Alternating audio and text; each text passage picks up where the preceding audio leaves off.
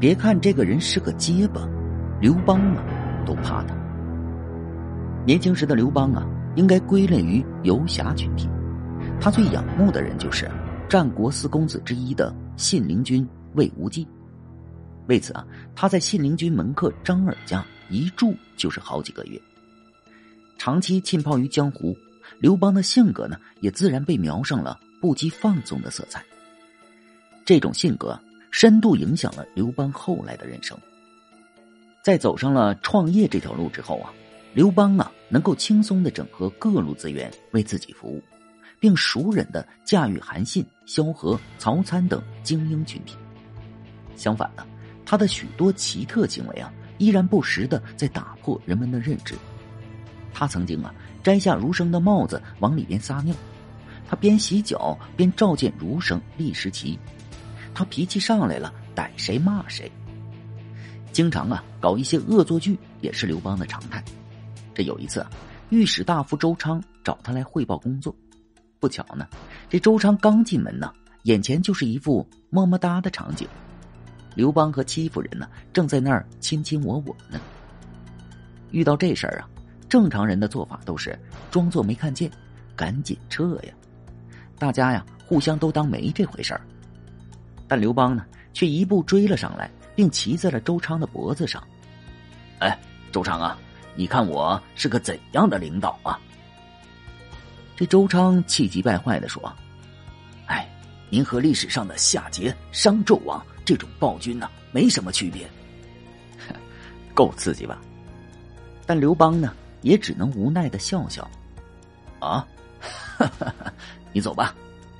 从此啊，对这个又刚又直的臣下呢，内心里更加的忌惮。是的，周昌啊，是汉帝国官僚群体中的一个特例。由于性格太直，怼天怼地怼皇帝，萧何、曹参见了周昌啊，就直打怵；就连吕后、太子刘盈都尽量的避免与周昌短兵相接。没办法呀，因为人家呢始终坚持原则，一言一行呢都代表着正义。刘邦晚年呢最大的心病就是太子刘盈，这孩子太羸弱了，不像自己。刘邦呢想将他给废了，更立戚夫人的儿子刘如意为太子。令刘邦意外的是啊，举国都在反对他，尤其以御史大夫周昌的情绪最为激动，他呀。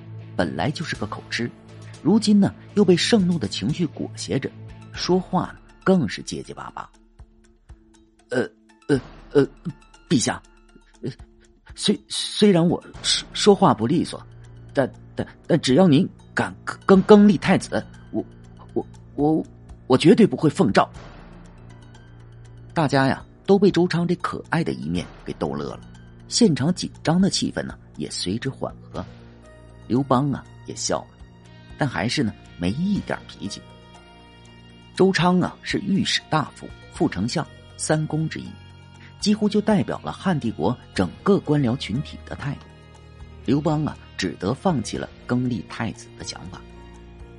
这汉帝国的核心层啊是最早跟随刘邦创业的那帮沛县老哥们。历史学家李开元呢将这一群体称之为“丰沛元从集团”。例如啊，萧何、曹参、樊哙、周勃等都是这个集团的中间成员，周昌也是。周昌啊，最早是秦帝国泗水郡的一个普通科员。刘邦在占领泗水郡之后啊，周昌和堂兄弟周柯也加入了刘邦的团队，从此呢，跟着刘邦一路滚雪球。从最初的掌管旗帜的官员，到仅次于丞相的御史大夫。周昌职业生涯的尽头写满了两个字：成功。汉高帝六年正月二十一日啊，周昌与张良、萧何、樊哙、曹参等刘邦集团第一梯队的人被一起封为了列侯。当然了，汉帝国封侯的第一标准就是军功。司马迁说，周昌呢常年跟随刘邦参与对项羽的战争，可见。周昌应该也是有军功的。刘邦晚年呢，最头疼的一件事就是，自己死后爱子赵王刘如意的安危。是的，刘邦更立太子的行为已经完全使戚夫人和刘如意母子啊站在了吕后的对立面。刘邦用脚趾头想，自己百年后汉帝国都是吕后执政的局面，他肯定是会对戚夫人母子动手的呀。那段时间，刘邦啊是经常的独自喝着闷酒，唱着悲凉的楚歌，大家都搞不清楚刘邦心情郁闷的源头。掌管府起的御史赵尧看到了刘邦的心思。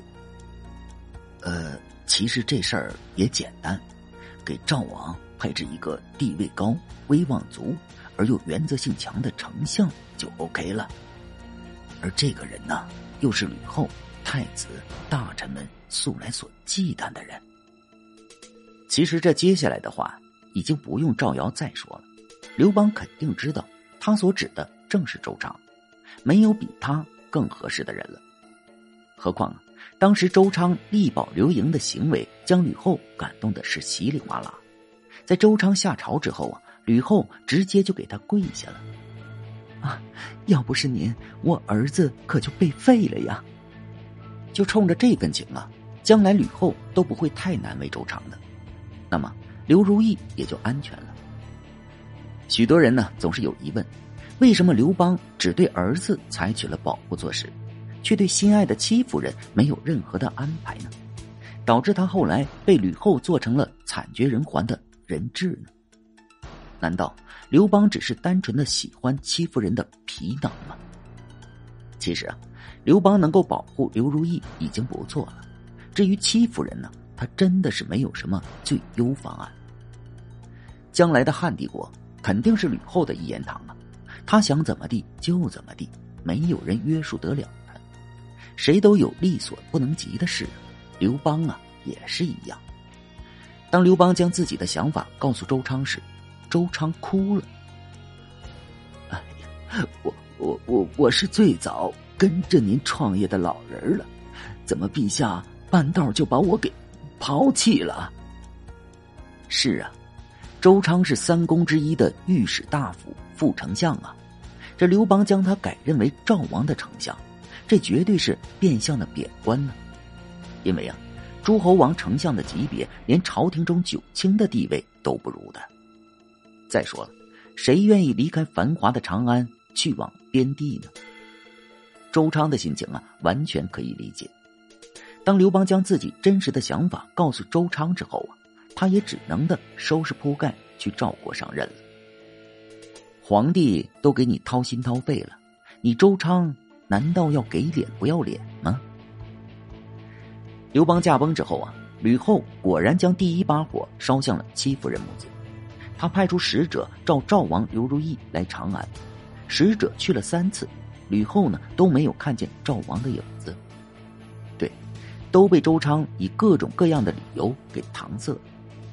周昌用脚趾头想都知道吕后想要干什么，无奈呀，吕后改变了套路，召周昌回长安。这吕后见了周昌啊，就是劈头盖脸的一顿臭骂。如果不是当年力保太子刘盈的行为，吕后呢，可能真敢将周昌给办了。失去周昌庇护的刘如意，顺利的被吕后召进了长安。趁着儿子刘盈打猎的间隙，吕后派人将刘如意。给杀掉了。瞧，吕后总有办法。可能刘邦也知道，他即使对戚夫人采取保护措施，也是白忙活。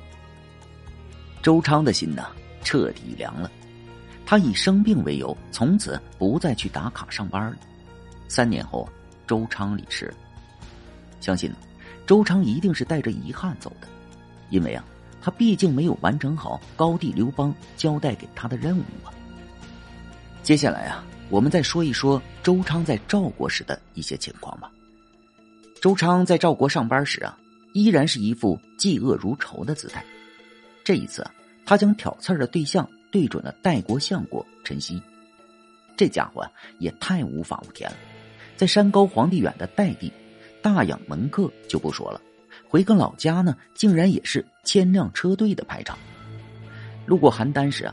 邯郸的酒店都不够陈曦的随行人员住的，这个人到底想干啥呀？他手里啊，可是掌控着汉帝国防备匈奴人的那支精兵啊！就连赵国的兵马也归他节制。万一他有什么别的想法，那后果将不堪设想啊！周昌呢，直接就跑去了长安，向刘邦告状。刘邦啊，暗地里一查，陈曦的那些门客们，包括陈曦本人，都有各种各样的问题。汉高帝十年八月，陈曦在代地造反，天下震动。刘邦刚到邯郸，周昌呢就第一时间上奏。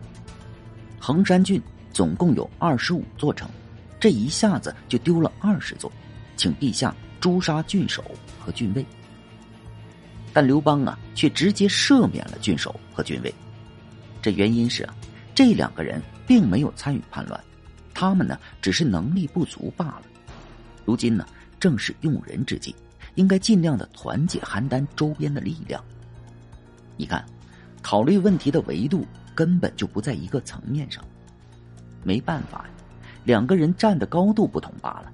周昌呢，尽职了。最后啊。再说一下周昌的堂哥周柯。当年呢，在泗水郡，周昌是与周柯一起加入刘邦的队伍的。